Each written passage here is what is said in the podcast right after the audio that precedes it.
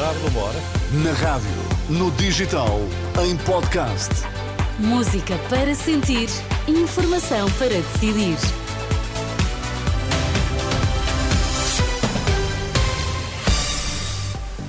Está na hora de conhecer os títulos em destaque nesta edição da UMA.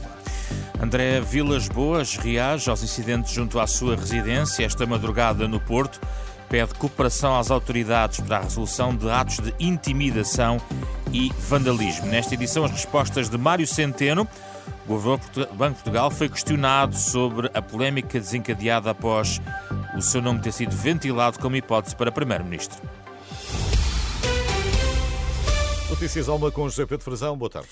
Muito boa tarde. André Vilas Boas pede uma empenhada cooperação às autoridades para a resolução de atos de intimidação, vandalismo e violência de que tem sido alvo a sua residência no Porto, o condomínio onde reside o antigo treinador e provável candidato às eleições do Floco do Porto voltou a ser eh, vandalizado. De resto, o próprio André Vilas Boas emitiu nos últimos minutos um comunicado onde confirma que foram lançados petardos pouco antes da uma hora da madrugada na zona da sua residência, alertando a si, a um colaborador e a alguns vizinhos. A participação da ocorrência foi efetuada para a Polícia de Segurança Pública, mas mais tarde, por volta das quatro e meia da madrugada, um colaborador foi violentamente agredido por desconhecidos e viu-lhe serem furtados alguns bens, incluindo a sua viatura.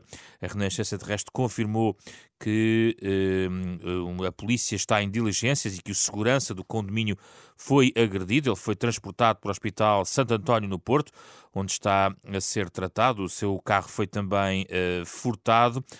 A Polícia de Segurança Pública foi chamada ao local. André Vilas Boas confirma que estiveram presentes membros da Direção de Investigação Criminal para tomar a conta desta ocorrência. É um caso que está a marcar as últimas horas, em torno também hum, do clima eh, relacionado com a atividade interna no eh, Futebol Clube do Porto, depois de uma atribulada Assembleia Geral do Clube Portista e também no espectro de um ciclo eleitoral que poderá vir a confrontar André Vilas Boas com outros candidatos à presidência do Foco do Porto no ano de 2024. Mário Centeno diz que o Banco de Portugal está confortável quando as instituições funcionam.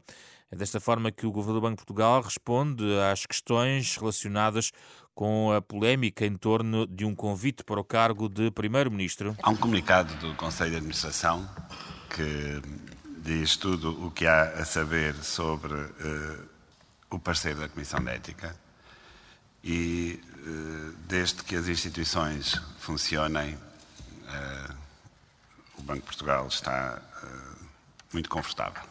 Mário Centeno não quis prestar mais esclarecimentos sobre esta matéria, apesar de várias perguntas colocadas durante a conferência de imprensa sobre o relatório de estabilidade financeira, onde a vice-governadora do Banco de Portugal, Clara Raposo, eh, deu voz à nota que está neste relatório, que identifica a crise política como mais um fator para aumentar os riscos para a estabilidade financeira do país. Acrescentámos também uma nova fonte de risco em Portugal, que é o atual quadro de maior incerteza política no nosso país, sendo que consideramos que um mitigante para este risco novo é a expectável aprovação do Orçamento do Estado para 2024, que foi proposto pelo atual Governo, que reduz, de certa forma, alguma incerteza nas previsões que possamos fazer para o próximo ano e também a subida de rating recente, que nos dá alguma noção de que a forma como a dívida portuguesa é avaliada está, é considerada com um nível de menor risco do que aquilo que tínhamos há uns anos. Clara Raposo assinala ainda o risco de um abrandamento da economia portuguesa. Naturalmente, um cenário de maiores custos de dívida, desaceleração da economia, poderá trazer uma pressão acrescida sobre as contas públicas.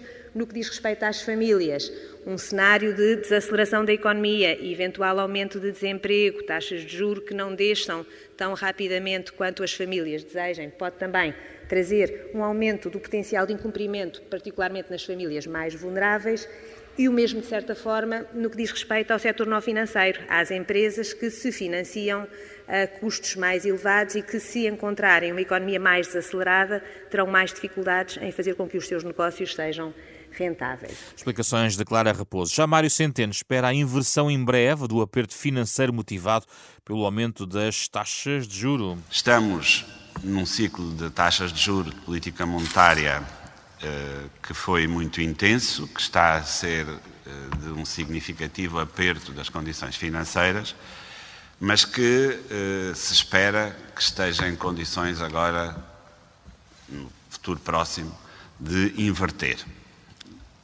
mais do que, na verdade, de continuar.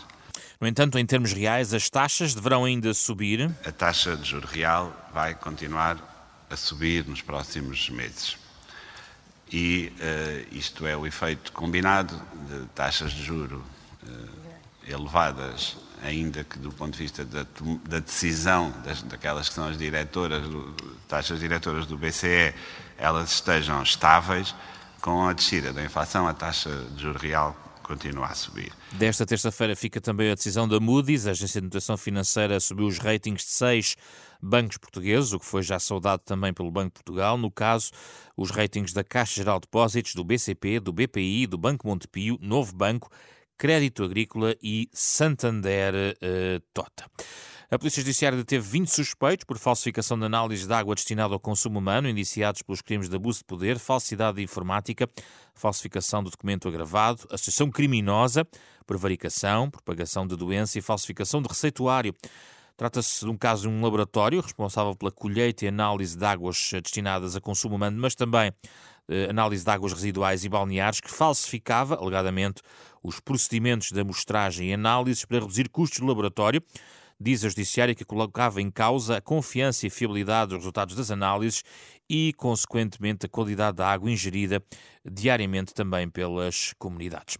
O dia fica também marcado pela morte do vencedor Carlos Avilés, aos 88 anos, morreu devido a uma paragem cardiorrespiratória esta madrugada, um nome que se confunde com a história do teatro em Portugal, eh, uma vez que, para além de ter fundado o Teatro Experimental de Cascais em 1965, que dirigiu até ao dia de hoje. Carlos Avilés foi também eh, membro ativo do Teatro Experimental do Porto, o CITAC, em Coimbra, foi também diretor do Teatro Nacional Dona Maria II e também do São João Uh, no Porto. Ele estreou-se no teatro aos nove anos, na companhia Amélia Recolasso Robles uh, Monteiro. Marcelo Rebelo de Sousa enviou felicitações a Javier Milei pela eleição como Presidente da República da Argentina. O chefe de Estado deseja os maiores sucessos para o mandato que começa em dezembro em Buenos Aires. Marcelo acrescenta que Portugal vai continuar a investir na relação bilateral, em benefício dos cidadãos dos dois países. No plano interno, promulgou um diploma do governo que altera o regime jurídico da habilitação profissional para a docência na educação pré-escolar e nos ensinos básico e secundário. À Casa Comum, já a seguir.